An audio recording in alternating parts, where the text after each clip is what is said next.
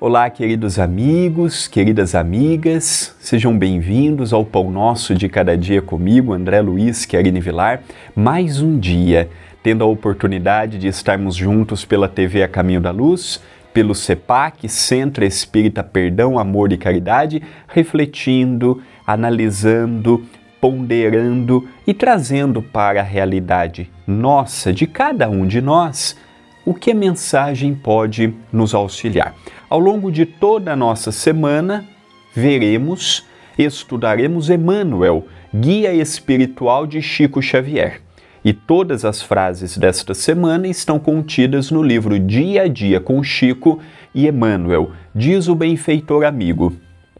Incompreensões te martelam os dias, contudo, não te mobilizes na tristeza ou no desencanto. Confia e segue. Esta é uma frase que todos nós experimentamos.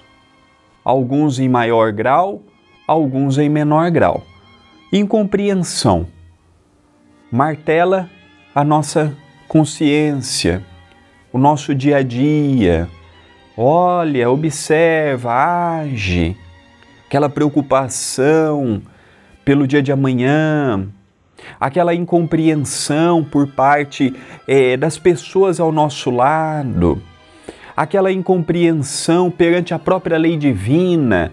Eu faço tudo certo, parece que nada na minha vida vai bem. Eu procuro ser uma pessoa boa, eu procuro ser uma pessoa do bem, eu procuro ser uma pessoa é, fraterna e parece que não sei, não vai, não funciona, a coisa não corre. Então essa incompreensão, ela não é por parte de uns e não de outros, é do indivíduo, do rico, do pobre, quem tem cultura, quem não tem, quem tem religião, quem não tem, quem tem uma situação favorável, quem não tem. Esses são os recursos. O grande problema não estão nas incompreensões que nós temos, e sim onde nós procuramos o auxílio para as nossas incompreensões. Então, tem pessoas que afundam no vício das drogas, do tabaco, nas drogas ilícitas. Tem pessoas que se perdem na vicissitude do sexo. Tem pessoas que se perdem na trazem tantos problemas para si que passam até a necessidade de um acompanhamento mais assíduo em hospitais psiquiátricos.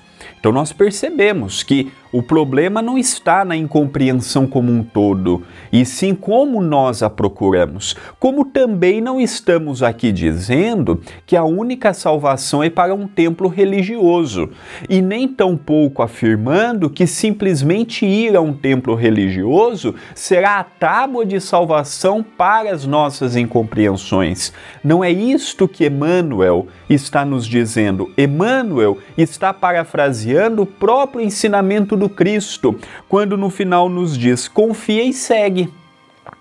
Confia na lei divina, confia que você não é um filho abandonado, como muitas vezes imagina. Confia que, por mais que hoje a sua realidade seja desesperadora do ponto de vista econômico, do ponto de vista social, do ponto de vista espiritual, do ponto de vista conjugal, do ponto de vista pai e filho, filho e pai, é o que ele nos fala. Confia, mas confiar no quê? Confiar no chefe religioso? Confiar simplesmente numa fé e achar que aquela fé vai ser inabalável? Não. Confiarmos que não estamos desamparados e que tudo tem o seu momento lembrando que há coisas que competem a nós mudarmos, lembrando que há decisões que estão em nossas mãos para serem realizadas e ditadas. Então eu confio, confio em mim, confio no alto, confio na lei divina, e aí eu sigo o meu caminho, com menos amargura, com menos revolta, com menos apetite de vingança, com menos pensamentos de melancolia, de depressão, de ansiedade, de ódio, de desejar mal para o próximo, lembrando que tudo que eu desejo e faço para o próximo automaticamente retorna para mim. Esta é uma mensagem de reflexão, pensemos nela, mas pensemos agora.